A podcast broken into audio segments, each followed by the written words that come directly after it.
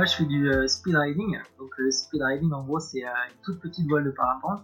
Ça nous permet pas de remonter. On va très très vite euh, vers le bas. Et on utilise ça l'hiver avec une paire de skis. Du coup ça nous permet de pouvoir euh, bah, rider des phases quasiment inaccessibles euh, qu'avavec une paire de skis, une paire de bâtons. Puis aussi faire plein d'autres choses fun euh, comme déclencher une avalanche, voler au-dessus, se rider des câbles de télésiège ou voler au milieu de, de ces racks comme au glacier des Bosses. Donc j'ai demandé à un collègue qui commençait de me prêter sa voile et j'ai monté une montagne juste derrière chez moi euh, à pied avec les skis, les chaussures de ski dans 40 cm de poudreuse. J'ai dû mettre euh, 3 heures pour faire euh, 400 mètres de dénivelé, ce qui est vraiment peu. Et euh, mon premier vol c'était comme ça, en décollant dessus de chez moi et en posant, en posant à côté de la maison. C'est vrai que plus t'es proche du sol, en tout cas, plus t'as cette sensation de vitesse. Si t'es haut dans le ciel, euh, on le voit en avion en ligne, t'as pas l'impression d'avancer. Par contre, si t'étais à 5 mètres du sol, bah, ça irait très très vite. Ensuite, j'avais slidé un câble de télésiège en fait en 2014 et ça avait fait un petit peu euh, le buzz sur internet entre guillemets sans trop le vouloir, sans trop le savoir. Et, euh, et c'est aussi là que je pense euh, peut-être Red Bull a commencé un petit peu à me repérer et, ensuite c'est voilà ça s'est fait de en.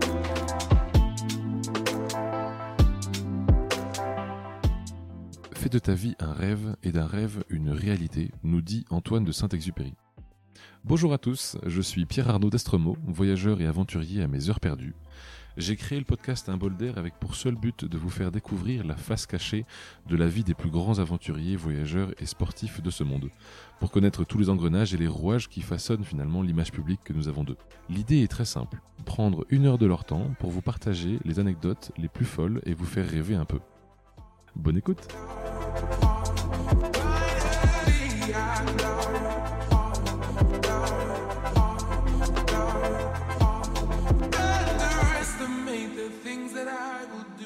Alors bonjour à tous, aujourd'hui j'accueille Valentin Deluc. Bonjour Valentin.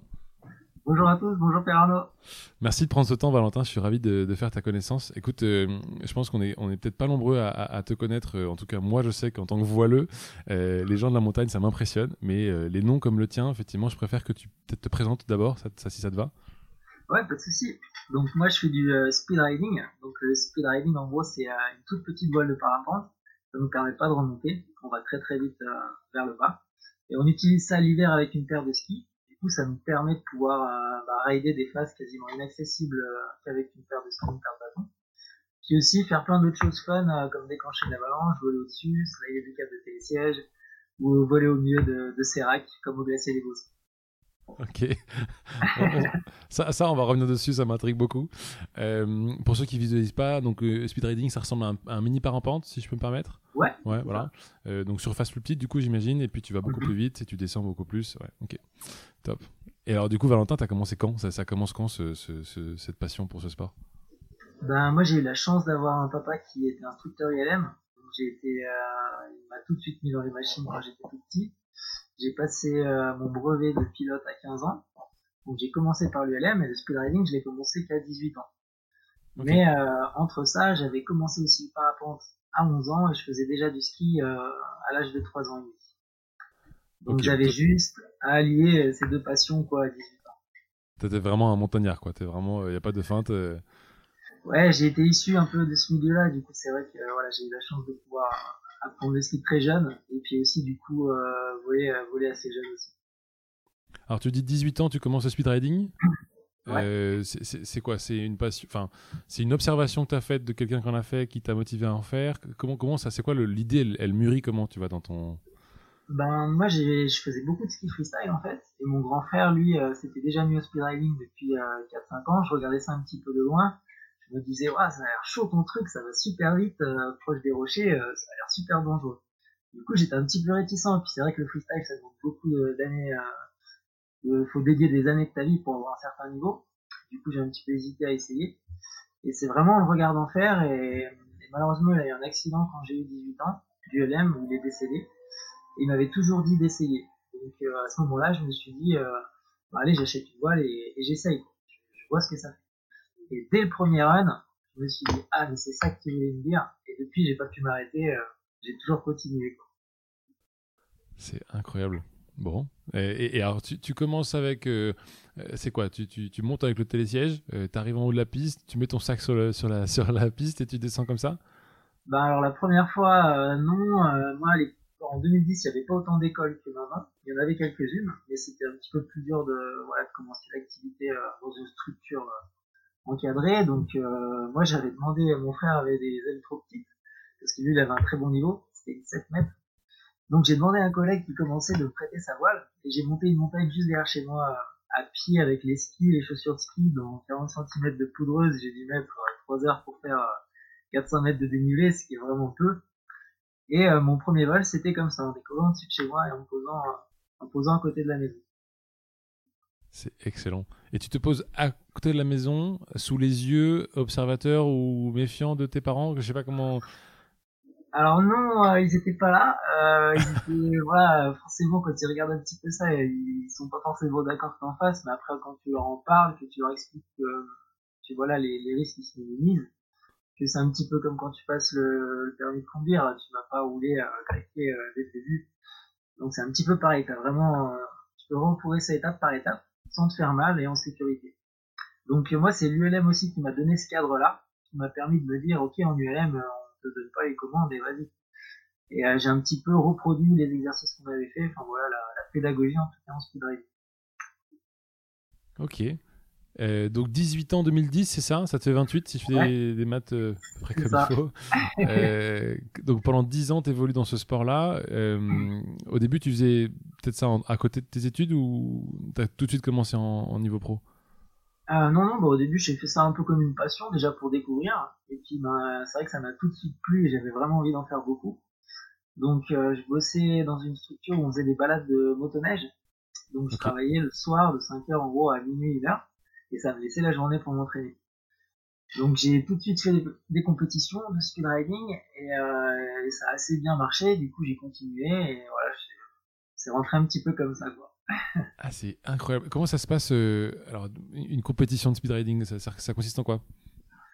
Alors euh, il y a plusieurs formats. Nous à l'époque pour les championnats de France c'était un format freeride. Donc là c'est jugé sur une face ouverte, sur le choix de la ligne, la fluidité et l'engagement.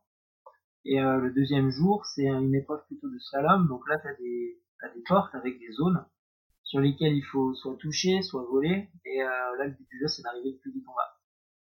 Et donc le gagnant, c'est celui qui, euh, qui, a le plus de points dans ces deux manches cumulées. Quoi.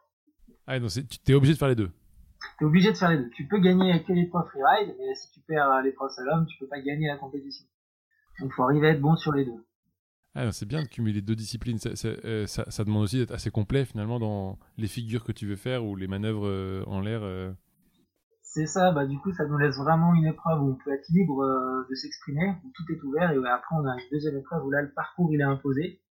Et du coup bah, c'est plutôt les trajectoires. Aussi, nous vu qu'on n'a pas de moteur, c'est aussi le poids de la personne qui fait que tu vas vite. Donc entre guillemets, plus t'es lourd, plus t'es un petit peu avantagé. Donc moi je faisais 60, enfin je fais 68 kg, donc je suis pas dans les poids les plus lourds. Donc euh, il faut arriver à ouais avoir les bonnes trajectoires. C'est vrai que ça, ça fait bosser un peu euh, autre chose quoi. alors si tu fais 68, du coup j'imagine que ta voile est proportionnellement plus petite aussi?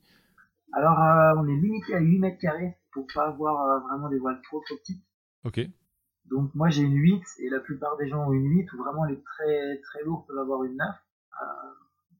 Voilà, donc euh, après, c'est, c'est, il y a des petites différences quand même, parce que sinon j'ai une 6 mètres carrés que je peux pas utiliser en compétition parce que c'est interdit. Ah oui, ok. Mais que tu utilises toi à titre personnel euh, pour d'autres. Euh, voilà. Pour d'autres trucs, ouais. ok. Et alors ça représente quoi? Tu dis ça va vite, on aurait des chiffres éventuellement à, à, partager là? Ça représente quoi la vitesse? En vitesse? Bah, La 6 mètres par exemple j'utilise pour voler avec des wingsuits, donc c'est les, okay. des falaises avec des combinaisons ailées quoi. Eux, bon, ils sont en vitesse minimum. Hein. Nous, on est en vitesse maximum avec notre voile. On essaye de se grouper le plus possible pour faire le moins de traînées possible. Et eux, ils sont plutôt, voilà, en train de freiner au max, mais on arrive à voler à la même vitesse. Donc, en ligne droite, je dirais, à 90 km heure, si on est bien chargé, à 100 km heure. Mais c'est surtout si on va piquer que là, on va incliner notre aile, et que là, on descend face au sol. Là, on peut dépasser les 130, 140 km heure. Donc, ça va assez vite. Ah, qu'on faisait euh, en Italie au Brento par exemple, j'avais un copain qui partait avec sa petite 6 mètres euh, en speed flying, donc à pied sans les skis, et moi je partais sur le dos d'une falaise et on essayait de voler pendant 3-4 secondes un petit peu à la même vitesse pendant que moi je tombais de la falaise et que lui euh, me volait un peu autour. Ah c'est incroyable.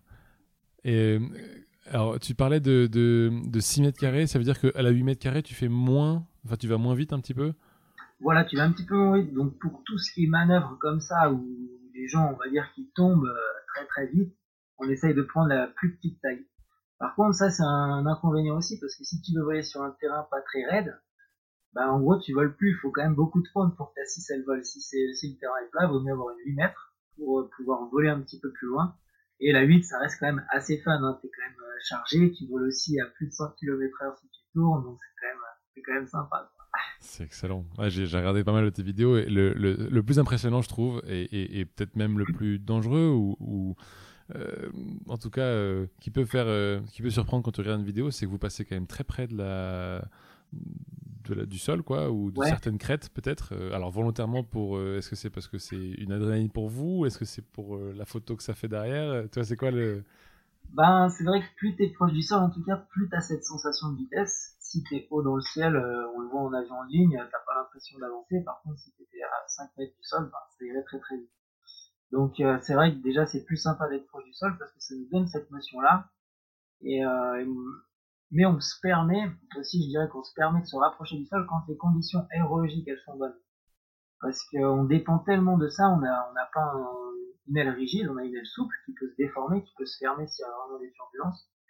Donc le but c'est aussi de faire ça dans des conditions très très calmes pour que ben, notre trajectoire elle soit euh, vraiment précise au centimètre je dirais près quoi.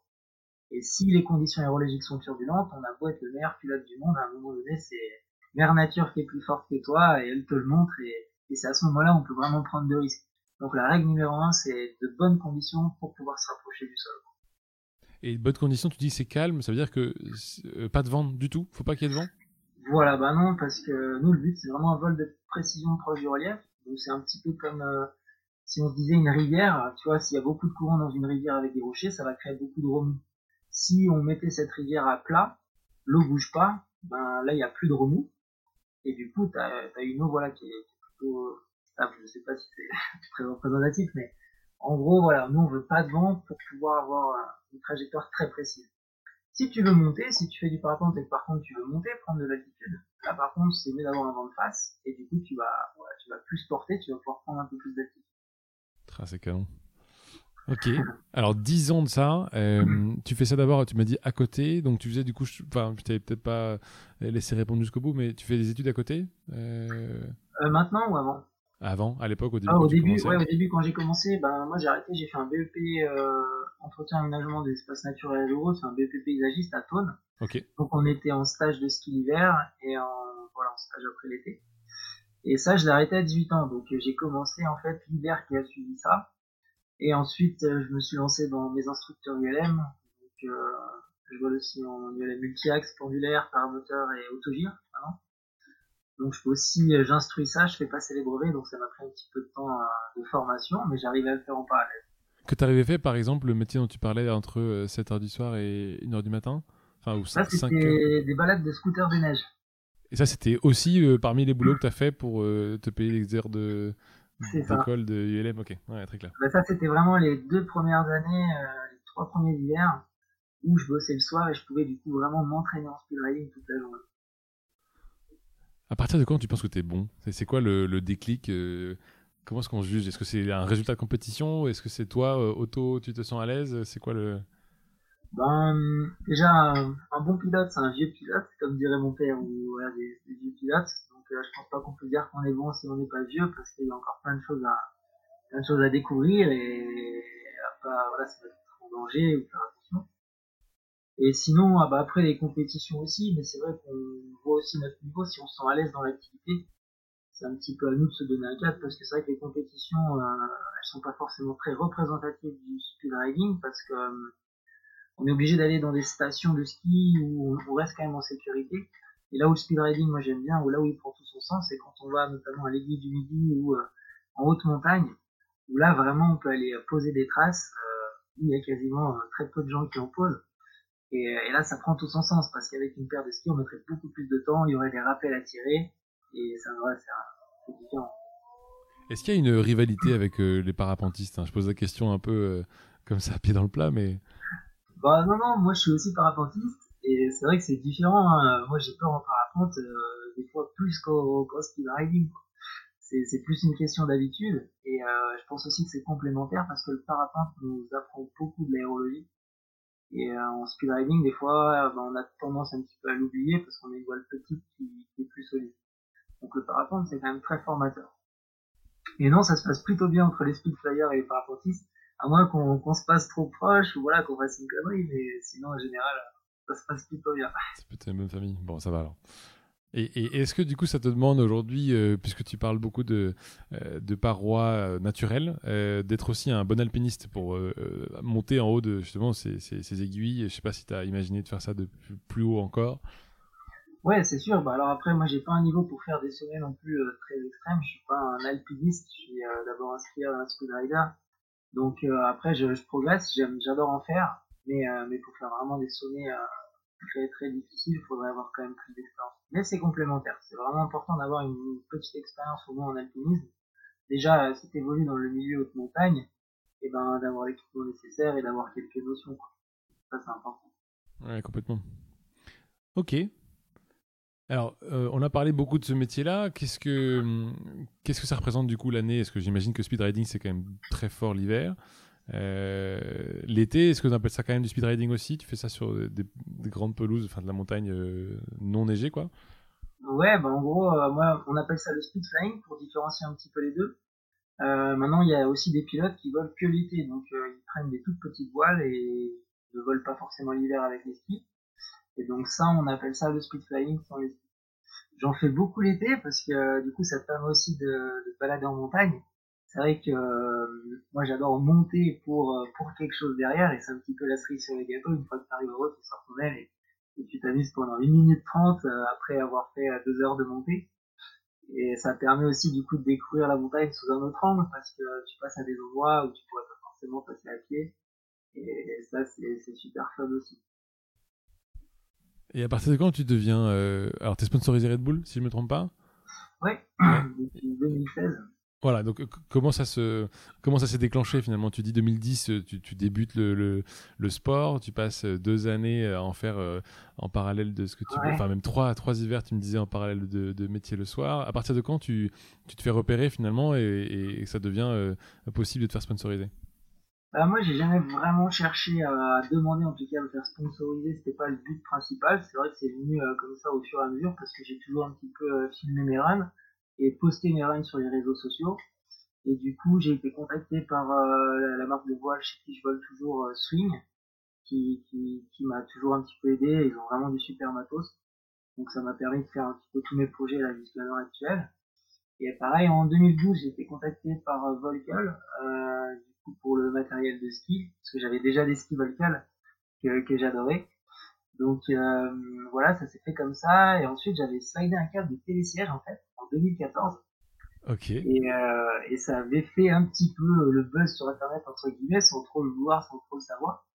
Et, euh, et c'est aussi là que je pense peut-être Red Bull a commencé un petit peu à me repérer. Et, et ensuite, c'est voilà, ça s'est fait de fil en aiguille. J'ai gagné les championnats de France de speed riding aussi deux fois à cette époque-là. J'étais à fond dans la compétition, je faisais toutes les compétitions qu'il y avait. Euh, voilà, ça se passait plutôt bien, donc euh, donc ouais, ça s'est concrétisé en 2016 avec Red Bull. Alors tu deux fois. Pas le... c'était vraiment pas le but premier moi de faire du speed de me mettre en danger pour pour quelque chose. C'était avant tout de me faire plaisir. Je veux toujours que ça reste un plaisir. Et maintenant, c'est des partenaires avec qui on peut faire des projets que j'aurais pas pu faire tout seul, par contre. Donc euh, ça c'est super parce que c'est ça nous permet voilà, de faire des choses qu'on n'aurait pas pu faire seul. Oui, donc du coup, tu as été deux fois champion de France, et tu parlais effectivement des championnats. Ouais. Euh, arrives tout de suite champion? Tu fais euh, une compétition, tu es très bon. comment, ça comment tu progresses du coup dans cette. Non, non, bah, j'avais dû... j'ai commencé la première année, j'avais dû finir à 12, 13e, 15e, voilà m'étais quand même bien débrouillé, mais j'étais pas dans le début du classement. Deuxième année, je commençais un petit peu plus à comprendre comment ça se passait, ce qu'il fallait faire aussi dans les manches. Parce qu'au début, ben, tu sais pas, c'est ça qui est difficile aussi, c'est que c'est un jury qui note dans les freeride. Donc, euh, il faut faire des choses aussi que le jury va aimer. Et ça, au début, bah, tu peux pas arriver à le savoir direct. Donc, ça met quelques années, puis moi, je les ai gagnés en 2014, 2015, 2015, 2016. Donc euh, ça a mis quand même 3-4 ans avant de non non c'est pas t'arrives euh, youhou Donc voilà, c'est un petit peu d'entraînement et, surtout de comprendre comment la vision du jury et voilà ce qu'il faut faire peu en compétition je sais pas, naïvement, on pourrait imaginer que c'est le plus fou euh, qui est le champion, quoi. C'est celui qui tente le plus de choses. Et tu me dis qu'en fait, il y a peut-être des astuces aussi euh, de, figures qui plaisent plus. Euh.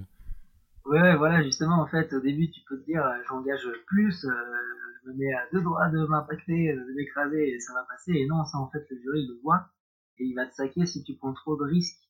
Et aussi, si tu passes derrière quelque chose où tu vois pas forcément. Enfin, voilà, faut penser à tout ça. Et ouais, c'est vrai qu'au début, euh, tu peux penser à faire des choses qui vont être bien notées, très techniques, puis qui pour toi sont très dures à faire, et qui au final esthétiquement ou visuellement ne donnent pas trop, et euh, et t'es pas payé, t'es pas très euh, très bien noté à la fin. Donc euh, c'est important à savoir. Ah, je pose une question naïve, mais il euh, faut bien descendre de quelque part. si vous êtes, tu m'as dit que tu étais 14-15 au début, vous êtes combien de participants sur une compétition générale? On n'est pas beaucoup, hein. on est une soixantaine en général. Ok. Et comment vous remontez? Vous pouvez pas monter à pied du coup? Et donc faut attendre non, que. On a heureusement avant les, remontées mécaniques étaient ouvertes à l'époque, donc on avait la chance de remonter au télésiège ou les cabines. Et des fois on avait des petites marges d'approche euh, si on avait des sommets à faire tout ça, mais ça fait aussi partie aussi du, du speed de marcher 20 minutes pour arriver sur une face pas tracée où les skieurs vont pas forcément parce que derrière il y a des petites barres rocheuses, euh, voilà comme on disait tout à l'heure pour aller bah, claquer ta trace là où les skieurs peuvent pas. Non, ça va, on, est... on monte pas tout le temps à pied, heureusement. On est d'abord, on aime d'abord descendre. tu penses que tout skieur, tout skieur te sort la même phrase? Quoi? Je pense que tout skieur te sort la même phrase. C'est euh, on aime d'abord descendre. c'est vrai que pour descendre, il faudra remonter. Tu, euh, question à part euh, peut-être matériel, si on si on ouvre ton garage, qu'est-ce qu'on trouve? C'est quoi le, matériel d'un speedrider comme toi? Ben, D'abord des skis, parce que j'ai commencé par le ski, donc euh, pas mal de skis pour faire un petit peu tout en fonction de la neige, euh, des projets. Euh, pas mal de voiles aussi, du coup. Et puis voilà, je pense que c'est surtout après des. Moi, je fais aussi du base jump, donc j'ai des sacs de base. c'est pour tout, voilà, un petit peu tout ce qui est aérien. Et surtout, euh, on a du coup maintenant, après plusieurs années de speed, plusieurs tailles de voile. Au début, quand tu commences, t'as qu'une aile, et puis qu'une paire de skis, et puis du coup, bah, faut en prendre super soin. Des fois, tu peux pas aller partout. Et maintenant, euh, grâce à Red Bull aussi, je peux avoir plusieurs tailles de voile, ce qui me permet de faire euh, des projets où je peux adapter mes ailes à cette pente-là ou à ce défi-là. Par exemple, on avait une fois touché la main de Nathan Paulin sur une highline et ça, ça marcherait pas avec la 8 ou la 6, parce que bah, là, la pente était trop plate. Donc il faut prendre une 11 mètres carrés pour avoir un angle un petit peu plus plat, pour que tu voles un petit peu plus. Et ça te permet voilà, de, de venir checker un gars sur une highline, des trucs comme ça que je pouvais pas faire quand j'ai commencé, parce que j'avais qu'une voile. Incroyable. Euh, tu, tu, quand tu parles de 6, 8, 11, ça se compte forcément en plus 1 Il euh, n'y a jamais de virgule, il n'y a jamais de... Si, si, il peut y avoir, euh, par exemple, les tailles, c'est, euh, moi j'avais 5.5 mètres carrés, euh, là c'est une 6, après il y a des 8, il y a des 8 et demi, 9 et demi, 11 mètres. Ouais, ok, donc ça décline ouais. Et on va dire que ça va jusqu'à 15 en gros, parce que au-delà, on va plus dire que c'est une petite voile de parapente, ou des mini-voiles, mais c'est au-dessous de 15 mètres carrés que tu commences à avoir une aile, type speed riding ou speed alors là, tu piques ma curiosité. 6, 15, ça c'est speed riding. Et du coup, parapente, c'est 15 jusqu'à combien? Ben, selon ton poids, 26, 28, ça peut être. Vraiment les grandes ailes. Et les biplaces pour mes deux personnes, c'est 42 mètres carrés. Ah, et nous, nous, on fait du biplace avec des 15 euh, mètres, 18 mètres carrés. C'est impressionnant. Ah, et tu divises par, euh, par 3 en fait. Euh, la, la, la ouais, c'est à peu près ça. Et puis après, ça dépend aussi de la forme de l'aile. C'est un peu comme euh, la forme des bagnoles. Si tu as des ailes vraiment très fines, très allongées, ça va aussi vraiment changer le comportement. Tu peux avoir une 8 mètres carrés qui, pique très très fort. Et ça, c'est aussi impressionnant, des ailes qui piquent fort. Parce que ça, ça va vite, du coup. C'est quoi le plus beau vol que t'aies fait? T'en as un souvenir? Ouais, ben alors, il n'y en a pas qu'un, je dirais. Il y en aurait plusieurs.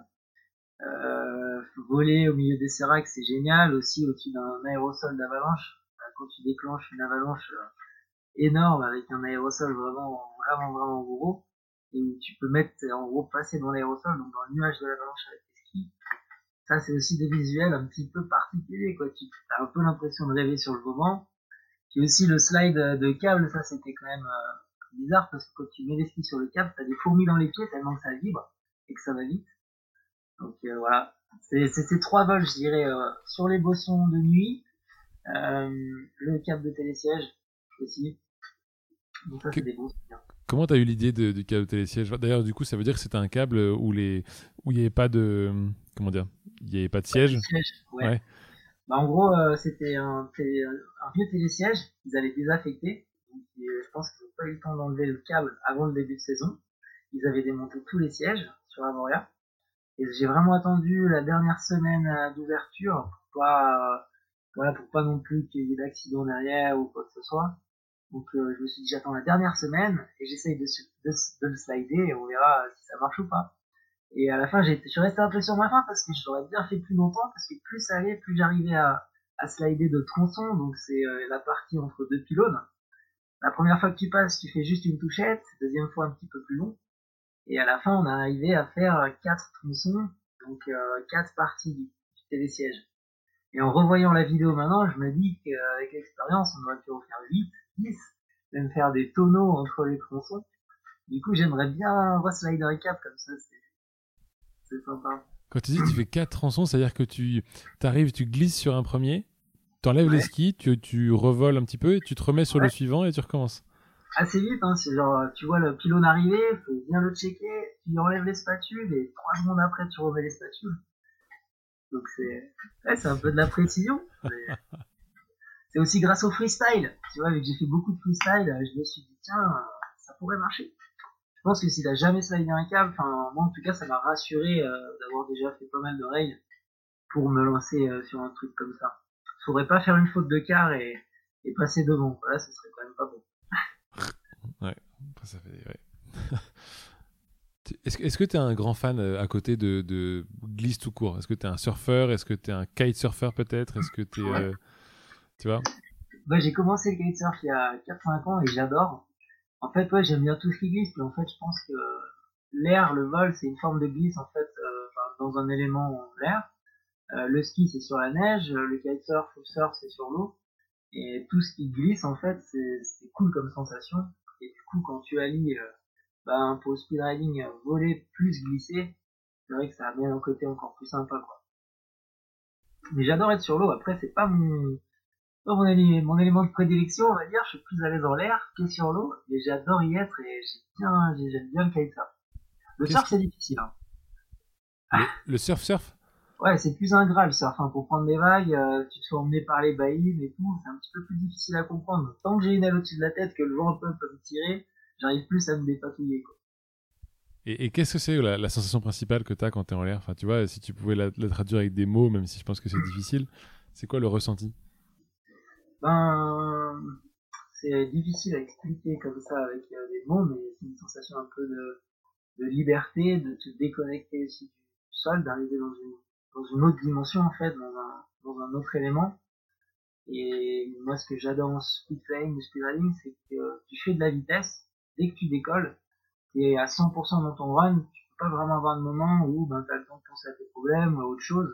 Il faut être euh, full on, quoi, à 100% dans le run. Euh, c'est ça que j'aime bien dans cette activité-là, c'est que j'arrive pas à penser trop aux choses quand je la pratique. Et euh, t'as envie de t'investir à fond, et, c'est prenant en fait, c'est grisant. C'est même sans le vouloir, ça te, dedans. Et est-ce que c'est le même ressenti quand tu es de nuit? Tu sais, je repense à ton, ton, ton run de nuit là, avec la, superbe, enfin, je sais pas si on dit éclairage peut-être de, de l'aile. Euh, comment vous avez d'ailleurs matérialisé ça? Et puis, euh, et surtout, c'est quoi la sensation quand tu es de nuit où t'as pas tes repères du coup? Ben, alors de nuit, euh, c'est vrai qu'on ça a mis 9 mois déjà pour trouver un peu comment j'allais éclairer l'aile. Donc au début, on a essayé avec des, des lampes, j'avais des lampes dans le sac à dos, j'essayais d'éclairer l'aile, mais au final, quand tu bouges, ben, ça éclaire pas bien. Et j'étais, j'aimais pas trop mettre des LED dans ma voile, parce que je me suis dit, on va mettre quasiment 800 grammes, 1 kg de LED euh, dans mon aile, qui elle pèse 1,5 kg, donc c'est déjà la moitié de son poids. Donc je savais pas trop le, comportement que ça allait avoir. Et au final, j'ai mis 20 mètres de LED dans chaque caisson, les caissons, c'est les trous qu'il y a à l'avant de la voile. Et je faisais passer ce ruban de LED, en gros, dans, toute l'aile. avec un câble qui passait, euh, qui était accroché sur une suspente, relié à mon élévateur et je le rentrais dans mon sac à dos. Et dans mon sac à dos, j'avais une petite batterie à lithium-ion de moto et qui m'alimentait ça pendant deux heures d'éclairer l'aile quasiment. Incroyable. Et effectivement, donc, pour voir par contre à la descente, c'est quand même plus difficile parce que quand l'aile t'éclaire, ça te met un petit peu dans un halo lumineux. Donc dès que tu es proche du sol, ça éclaire le relief là, tu vois. Par contre, quand tu es haut dans le ciel, ben, ça a plutôt tendance même à, t'éblouir plus que, que t'aider à voir. Donc euh, en secours, j'avais une aile, euh, une grosse lampe frontale Petzl qui crachait vraiment vraiment fort. Si j'avais euh, un problème avec les lumières de ma voile ou je voyais pas assez bien, je pouvais quand même éclairer celle-là en secours.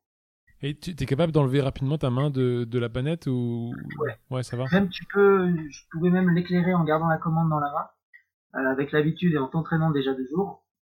Et la ligne, pareil, la ligne euh, que j'ai fait de nuit sur les bossons, j'avais déjà faite de jour, donc j'avais déjà repéré un petit peu ma porte d'entrée, les passages que j'allais faire, parce que euh, de nuit tu vois avec quand même beaucoup moins quoi.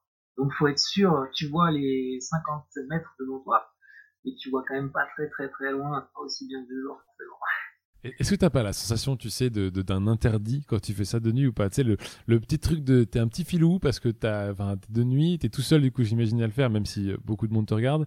Euh, il y avait deux quand même, Girola, qui me suivait euh, sur le run des bossons, qui lui avait une voile toute noire, qui était juste derrière moi. Et euh, du coup, non, j'étais pas tout seul, et c'est quand même vachement rassurant, parce que quand t'es en haut à 3600 mètres d'altitude, au milieu des, des séracs et des glaçons, tu te dis un petit peu, euh, qu'est-ce que je fous là euh, Je devrais pas décoller à cette heure-là. En plus de nuit, il y a souvent un petit vent arrière euh, qu'on appelle un vent de cul, quoi, qui a tendance à te pousser un peu l'aile dans les chaussures. Enfin, c'est pas très agréable au décollage. Là-bas, le décollage est assez plat, puis c'est une grosse grosse falaise. Donc euh, c'est un petit peu ambiance. Euh, t'es content quand t'arrives en bas et que tout se soit bien passé. Je repense à un truc d'ailleurs dans une compétition. Euh, vous êtes 60 et on parlait de ça d'ailleurs tout à l'heure. Euh, le jury, il est en face dans la vallée, de l'autre côté? Comment, comment... Ouais. Ouais. ouais c'est on, choisit du coup une face euh, où le jury peut se mettre. C'est pas qu'une face pour nous parce que voilà, faut qu'il y ait un spot pour que le jury puisse voir quasiment toute la face. Donc souvent c'est juste en face et on n'a pas des faces qui ont un dénivelé extrême. Donc ça permet de, de pouvoir voir le, du début jusqu'à la fin. Et, et, il regarde avec des jumelles euh... Ouais. Donc souvent il y a une personne qui a des jumelles qui peut décrire un petit peu ce qui se passe. Et, euh, et voilà, ensuite ils ont, il y a trois notes différentes. Et voilà, avec une paire de jumelles, mais souvent on voit quand même assez bien. Euh, on, est, on, les met, on essaye de les mettre pas trop loin pour qu'ils puissent justement voir les détails. Mais une paire de jumelles, c'est quand même beaucoup mieux. Alors typiquement, tu parles de filmer ton run. Euh, on, tu te filmes pas seulement toi, on, on te filme de derrière aussi, donc il y a une personne qui te suit. Oui, c'est ça donc Hugo qui me suit quasiment dans tous mes projets euh, et depuis le début qu'on commence, il a commencé juste un an après moi et euh, depuis le début on a quasiment tout appris ensemble, euh, découvert un petit peu tout, tout le sport ensemble. Donc on se connaît beaucoup et ça nous permet de voilà de voler de proche en sécurité. Euh, même maintenant on a des systèmes de communication donc on peut même se parler en l'air si on a besoin. Euh, ce qui nous a bien aidé sur pas mal de projets parce que ça te permet de minimiser le nombre de runs pour euh, soit avoir une prise ou soit réaliser un run que tu voulais faire. C'est un confort euh, maintenant avec la technologie, on a tellement de confort. Mais le fait déjà de bien se connaître, ça te permet de tu sais ce que ton pote il va faire aussi. Tu devines déjà un petit peu avant, tu te dis ah là je crois qu'il va partir, ah, c'est bon il est parti à gauche. Et ça c'est satisfaisant, c'est cool. Et est-ce que tu parlais effectivement un peu au passé dans le côté championnat de France euh, T'es sorti du circuit euh, Ouais, alors bah, en fait, il n'y a plus de compétition. C'est dommage. La dernière, c'était Avoria, les Winter Natural Games, euh, qui étaient organisés à Avoria. Et depuis ça, il n'y a plus de compétition. Ah ouais. Donc, euh, ben, les stations sont un petit peu réticentes. Ça fait peut-être un petit peu peur aussi le speedriding. Il y, avait, il y a de moins en moins de participants aussi. 60, c'est sur les plus grosses années on s'est déjà retrouvé à une vingtaine sur certaines épreuves parce que les gens ne pouvaient pas forcément venir, n'étaient pas tous dispo. Et, euh, et voilà, donc euh, c'est vrai que maintenant les compétitions c'est assez difficile. Et le dernier gros événement c'était à Voria ouais, pour les Nature Et, mais du coup, ça correspond à quoi aujourd'hui, euh, si tu pourrais me, m'en parler euh, Alors, bon, j'enlève la parenthèse Covid, évidemment, qui n'aide personne. Euh, si, si, tu fais plus de compétition aujourd'hui, ça, va, ça va être quoi ton, ton, ton, métier? Comment pourrait, C'est quoi le mot ben, surtout créer de l'image, réaliser des projets avec des sponsors comme Red Bull ou Volkel, qui, même à Montréal, à un moment, faire des stations dans la station des vidéos dans la station. Euh, moi, c'est surtout créer de l'image et euh, réaliser des projets euh, avec Red Bull que je peux pas faire tout seul aussi. Donc là, c'est vraiment. Ou alors j'ai été appelé sur d'autres projets. Souvent maintenant, il y a un petit peu euh, ben, d'autres d'autres boîtes de production qui peuvent avoir envie d'image ou euh, voilà de, de former des gens à faire cette activité-là. Donc on peut être appelé à faire des projets comme ça. donc ça me donne du, du travail autre que, que les compétitions. Euh, on a fait des projets avec HTV, on a fait des projets euh, avec d'autres personnes. Quoi. Là, on a récemment avec Kylian Mon, où lui, il part en vélo et on essaye de le suivre en, speed flying. Et voilà, on essaie de mixer plein d'activités, de trouver des nouvelles idées, euh, des démos pour des restaurants, des fermetures. voilà. C'est génial. Est-ce que, que vous faites des films aussi? Je me rends pas compte. Euh, euh, des histoires, parce qu'on voit quand même pas mal de films. En tout cas, on a vu beaucoup de films entre 2000 et 2010 euh, de surf. Est-ce qu'il y a eu des films équivalents faits sur le, le, le, le speedriding ou pas? Ben, Pas encore. Moi, j'aimerais bien. j'aimerais bien qu'on puisse faire un, film comme ça. Et, mais ça, je pense que ça peut aussi de plus en plus. On voit, même dans les films un peu actuels, il y a quand même de plus en plus des images d'avions ou n'importe quoi, je dirais, euh, de sport extrême nouveau, même de wingsuit. Donc, euh, donc je pense que c'est dans l'air du temps et, et ce serait vraiment cool de pouvoir faire un, film comme ça. Et toi, t'es un vrai, vrai speedrider Tu testeras jamais le, le la wingsuit ou t'as peut-être déjà testé, mais t'as pas aimé? Si, si, ouais, j'en fais aussi euh, de la wingsuit, mais euh, c'est sûr que j'en fais pas autant que du speedriding parce que ça me prend beaucoup de temps et j'ai vraiment poussé euh, l'activité speedriding. Mais, euh, mais j'adore en faire. J'ai des combinaisons à la maison. On saute euh, de temps en temps des hélicos. Moi, je fais de falaise, je saute pas en wingsuit. De falaise en base jump, je saute qu'avec un track pant. C'est une combinaison euh, qui gonfle, mais tu peux en gros lever les bras et écarter les jambes. Et j'aime bien ça parce que j'aime bien souvent partir en faisant un petit peu des pirouettes à l'exit, donc des backflips, des flips, tout ça. Et, et j'aime bien faire ça, pouvoir courir voilà, de la falaise. Mais, mais la wingsuit, j'en fais aussi d'avion. Et ça, c'est vraiment top. Quoi c'est une autre façon de voler, tu vas beaucoup plus vite, et c'est génial. C'était un rêve de gosse hein, aussi de, de faire ça. Quand t'as 15 ans, tu les vois un petit peu, euh, 10 ans, 12 ans, tu vois un peu le début de la wingsuit arriver, tu te dis, putain, ça a l'air vraiment fou, euh, de les voir voler comme des oiseaux. Et puis, ben, 10 ans, 15 ans plus tard, euh, toi d'en faire, c'est vrai que des fois, euh, c'est vraiment génial, quoi, d'arriver à réaliser un petit peu des rêves des gamins comme ça. Ah, puis ça doit faire quelque chose dans l'air.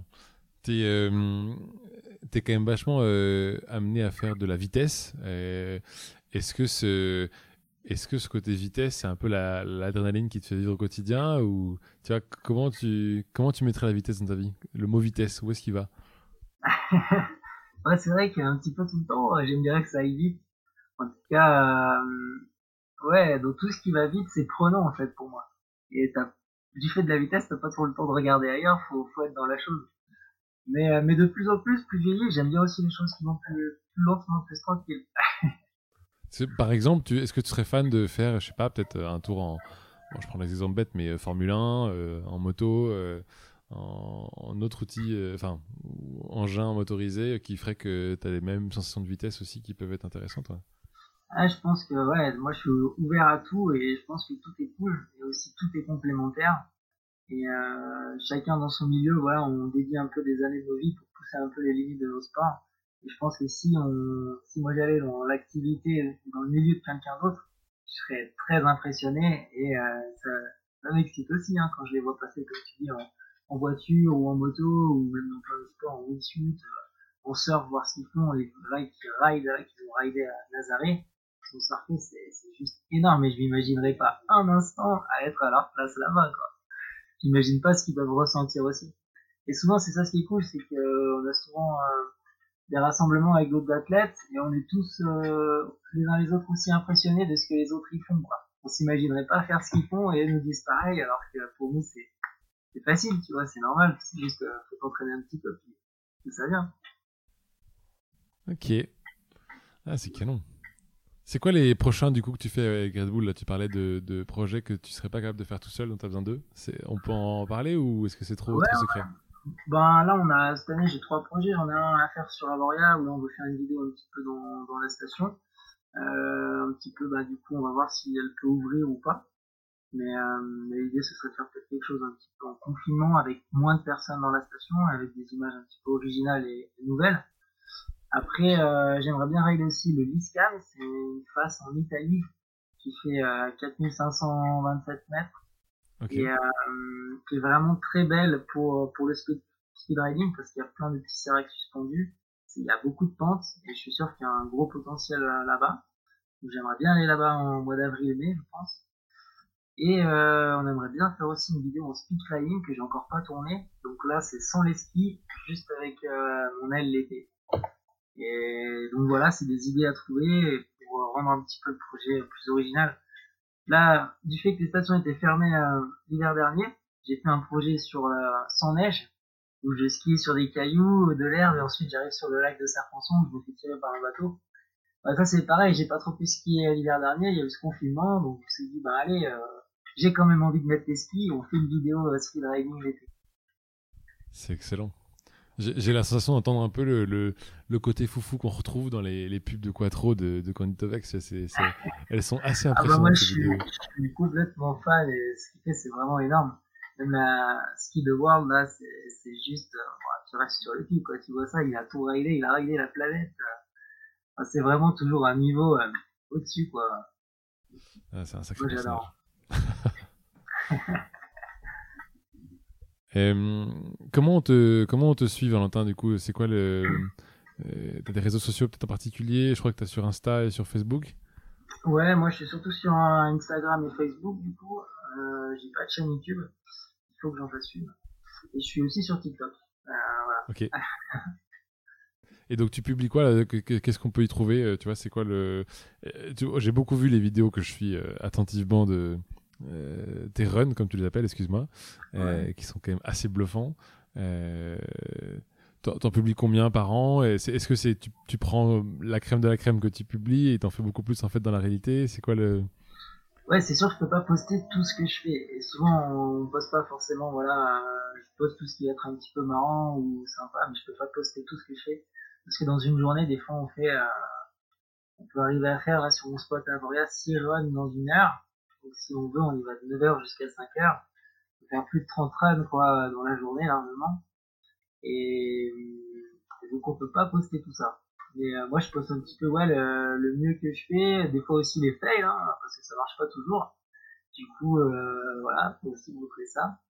Et euh, voilà, il y aura pas trop de photos de ma tête, plus des photos de mon activité, de ce que je fais. Et, euh, et voilà, faut essayer de partager ce qu'on ressent et de faire voir un petit peu euh, de quelle vision on voit la montagne. Ah, mais je suis trop fan. Attends, euh, juste pour bien, bien ressaisir la stat, 6 runs en une heure Ouais. Euh, mais la remontée, elle met, si tu fais toute la station, tu mets 20 minutes pour monter la station, non? Non, c'est juste un télésiège du coup. La remontée, elle va faire 4 euh, minutes. Et même si tu tournes trop vite, le forfait, il peut pas passer. Parce que t'as une, tu sais, t'as un temps limite pour si tu donnes le forfait à, à ton pote. Et euh, en speed riding, vu que tu sont très très vite, si tu veux vraiment jouer le jeu, tu peux revenir et faire bugger le, le tourniquet et il te dit que le forfait est déjà passé. Alors tu as quand même fait une descente. Et là, la nana vient te voir, te dit attends, t'es en train de gruger là. Et tu lui dis non, non, non, c'est juste là, euh, j'ai fait le tour trop vite. Et les premières fois, ben, ils ont du mal à comprendre. Maintenant, ils connaissent le speed, donc il n'y a pas de souci. Mais ouais. au tout début, il y a 10 ans, quand, quand ça, ça m'arrivait, euh, ils disaient mais non, tu as pris le forfait à quelqu'un, quoi. Je descendu avec ma petite voile, ça va très très vite, c'est pour ça que j'arrive plus tôt. ah, mais c'est excellent. Et, est-ce que c'est devenu votre. Euh, enfin, comment dire un, jargon particulier de dire euh, toi, t'as encore fait bugger la, machine Il y a un mot pour ça? Non, non, non, parce que ça, c'est vraiment si tu veux faire du volume, si t'es plutôt tout seul. Parce qu'en général, euh, tu t'attends, tu plies pas l'aile.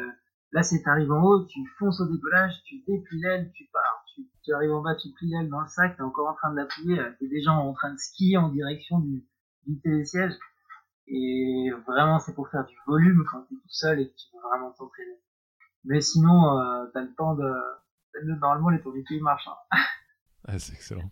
Tu pas tout le temps sur des spots où il y a qu'un télésiège. Souvent, on est aussi sur des spots où tu prends une remontée, tu marches, tu accèdes à l'espace, tu te poses, faut remarcher, tu prends plus. Voilà, des fois c'est beaucoup plus long la rotation. Plus les runs ils sont longs, souvent plus ta rotation forcément elle est ligne derrière. Et des fois sur des petits runs pas très, pas très longs, là, ça peut tourner. Et vous êtes combien du coup à partir quand tu fais ça typiquement? Tu parlais de s'attendre. Euh, vous êtes combien à vous entraîner par exemple ensemble? Bah ça dépend un petit peu. Hein. Euh, moi je m'entraîne souvent beaucoup avec Hugo Gérola, mon copain avec qui fait quasiment tout. Et sinon après il y a, y a, beaucoup de monde aussi, tous les copains de la station. Euh, dès qu'on se déplace dans d'autres stations aussi, il y a les gens, il y a les locaux. Donc si on va ailleurs, on risque de rencontrer locaux là-bas. Donc c'est toujours un petit peu la surprise. Même si, on est tout seul, on va souvent y aller si les conditions sont bonnes. Et puis, euh, on verra qui y aura là-haut. C'est quoi, selon toi, les, les, étapes à suivre si tu devais être le coach d'un un, prochain, euh, prochain Valentin euh, junior qui, qui, veut se lancer euh, C'est quoi les étapes, selon toi, à lui conseiller? Ben, Déjà, pas se faire mal et se faire plaisir. Ça, c'est les, premières, les deux premiers trucs les plus importants. Se faire plaisir et pas se faire mal. Et après, ben, si on arrive à progresser en faisant plaisir, ben, continuer et pas griller les étapes. Comme je disais, un bon pilote, c'est un vieux pilote, donc moi je me considère pas encore comme bon pilote. Je pense que j'ai encore quelques années à, à faire pour, euh, pour le devenir. Mais, euh, voilà, c'est pas brûler les étapes parce qu'on est dans des activités où, euh, bah, contrairement à moi quand je faisais du freestyle, tu pouvais tomber, te relever. Bon, des fois, il y a des chutes vraiment mauvaises. Mais là, en général, euh, selon où on est, faut quand même éviter de tomber et, euh, et, de te la mettre en général, parce que ça pardonne plus ou moins bien. Quoi. Donc voilà, toujours rester à sa place, rester humble. La montagne, elle est toujours plus forte que nous, l'air nature aussi. Donc rester quand même à sa place et, et je pense qu'on nous, le, qu'on nous le rend aussi si on s'enflamme pas. quoi. Et est-ce que tu penses que les compétitions vont revenir? Ah, Moi j'espère. Et je pense que là on est aussi tous beaucoup pris. Le problème, c'est qu'on est jeune et qu'on a plein de projets en tête, mais j'aimerais aussi pouvoir organiser des événements. Et euh, je pense que là, ça va revenir. Il y a les 20 ans normalement du speed riding à Valfréjus euh, fin janvier. Donc déjà, ça, c'est un gros rassemblement qui va refaire parler de l'activité. Et, et, ouais, j'espère que qu'on pourra aussi organiser des événements sur Agoria bientôt, si, euh, si tout ouvre et que ça reprend le cours normal, quoi. J'ai un cousin qu'on a fait euh, pas mal euh, quand on était plus jeune. Euh, c'est vrai que les, les, le regard de ses parents, pas du tout rassuré. Qu'est-ce qu'ils en pensent, tes parents, aujourd'hui, que tu fasses ça? Bah Maintenant, ils se sont rendus compte que je leur ai parlé, je leur ai montré que les risques pouvaient en prendre, mais ils étaient quand même contrôlés et que tous les jours, malheureusement, on peut mourir en voiture ou on a tous connu des gens qui ont eu des mauvais, des mauvais accidents, des mauvaises expériences. Donc, euh, moi, je me considère pas plus en danger à faire du speedriding que pour euh, prendre la route. Euh, c'est vraiment nous qui nous donnons euh, le choix de prendre des risques ou pas. Et si on s'est bien entraîné, si on a bien visualisé, on a bien pensé à la chose pour les minimiser au maximum. Et après, c'est à nous de placer le curseur euh, où on veut. Mais c'est vrai que euh, plus je grandis, plus je me dis si j'avais un enfant, je sais pas trop comment je réagirais euh, s'il commençait ça. Je pense que j'aurais forcément un peu peur et j'aurais besoin qu'il me rassure en m'expliquant bah, pourquoi c'est pas dangereux ou comment tu fais pour en tout cas ne pas prendre trop de risques. Même mais ça doit être difficile. Mais, mais, quoi tu dis? Je dis ça doit être quand même difficile pour eux parce que moi voilà mes parents ils ont perdu euh, mon frangin, du coup il reste que moi donc c'est vrai que pour eux ça doit être difficile et c'est pour ça que je fais d'autant plus attention et euh, voilà on n'a pas le droit à l'erreur. Si t'avais, euh, si on a la technologie de te renvoyer dans le temps et tu peux discuter à, tu peux discuter avec avec Valentin qui est plus jeune, qui a 15 ans et qui qui a pas encore connu le speed riding, qu'est-ce que tu lui dis? Ah bah il m'écouterait pas, il me dirait ouais, rentre chez toi avec ton truc, euh, moi je fais du freestyle, c'est top. Et j'aurais ouais, je, je, voulais pas en faire. En tout cas, ça m'impressionnait vraiment. C'est pour ça que maintenant, quand on me dit que ça fait peur, je peux vraiment le comprendre parce que je l'ai ressenti en voyant les images de mon frère ou d'autres personnes euh, Antoine Montant aussi. Du coup, ça m'impressionnait vraiment beaucoup. Mais quand tu es pilote, quand tu es meneur de, de la voile, en fait, ben, c'est rassurant. Mais quand tu regardes les autres faire, souvent ça fait peur. Donc c'est plus rassurant quand tu es dans la machine que c'est toi qui pilote. c'est quoi ton record de, de loop? Je sais pas si on dit des loops euh, ou de... Des tonneaux là, ouais. Ouais. Euh, bah y a pas vraiment de record. Euh, ouais, il y a pas vraiment vraiment de record. Disons que le, avant on pouvait pas les faire sur le plat, et maintenant on arrive à, à prendre de la vitesse en, en tombant très vite, en volant vers le bas très très vite. Et par contre, on arrive à toucher le sol, remonter un petit peu, faire la boucle, passer au-dessus de notre voile, et retoucher derrière. Ça, on arrive à le faire sur le plat aujourd'hui, avant on pouvait pas parce que les ailes n'étaient pas aussi performantes. Donc c'est un petit peu ça, mais après il n'y a pas de enfin, il a pas de record de tonneau quoi. C'est assez facile de faire plein de tonneaux, il suffit d'être très très haut, puis de tirer un petit peu sur ta commande, et ça va faire que tourner quoi. Faut avoir les tripes bien accrochées quand même, non Quand tu fais des tours comme ça. Ouais, alors euh, la différence avec le parapente, c'est que vu t'es proche de l'aile, t'as moins de force centrifuge, tu sens moins de G. Euh, plus tu vas être loin de ta voile, ben, plus tu vas être centrifugé. Par contre, au niveau du visuel, euh, ça peut vite te faire perdre l'horizon ou euh, ouais, te désorienter. Ça peut vite te désorienter. Parce que je pense qu'on avait regardé, tu peux faire un tour au-dessus de ta voile en moins d'une seconde. Donc voilà, en 15 secondes, si t'en as fait 20, je pense que ça peut tourner un petit peu. Tu, tu connais euh, Jean-Baptiste Chandelier qui avait fait les super Bien vidéos sûr. Ouais. Ouais, carrément. Excellent, ces, ces vidéos sont vraiment impressionnantes. ah ouais, moi j'adore. Il est très créatif et donc tout ce qu'il fait c'est super esthétique. Et c'est vrai que bah, moi c'est un petit peu aussi ça que j'aime bien faire en speedriding, c'est amener ce côté esthétique comme JB il arrive vraiment à le faire. Et euh, il a vraiment fait des, des vidéos qui ont, qui ont et qui déchirent et qui, qui restent déjà bien, bien encore à la page quoi. Complètement. Merci, merci euh, Valentin de ce temps. J'étais ravi de, de faire ta connaissance. Ben de rien, moi c'était grand plaisir aussi Pierre.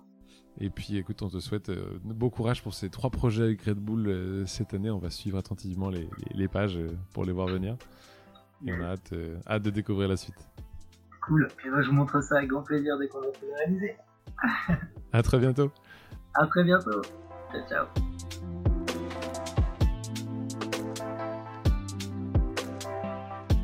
Si vous avez aimé ce podcast, n'hésitez pas à le partager à au moins deux personnes pour le faire connaître encore plus.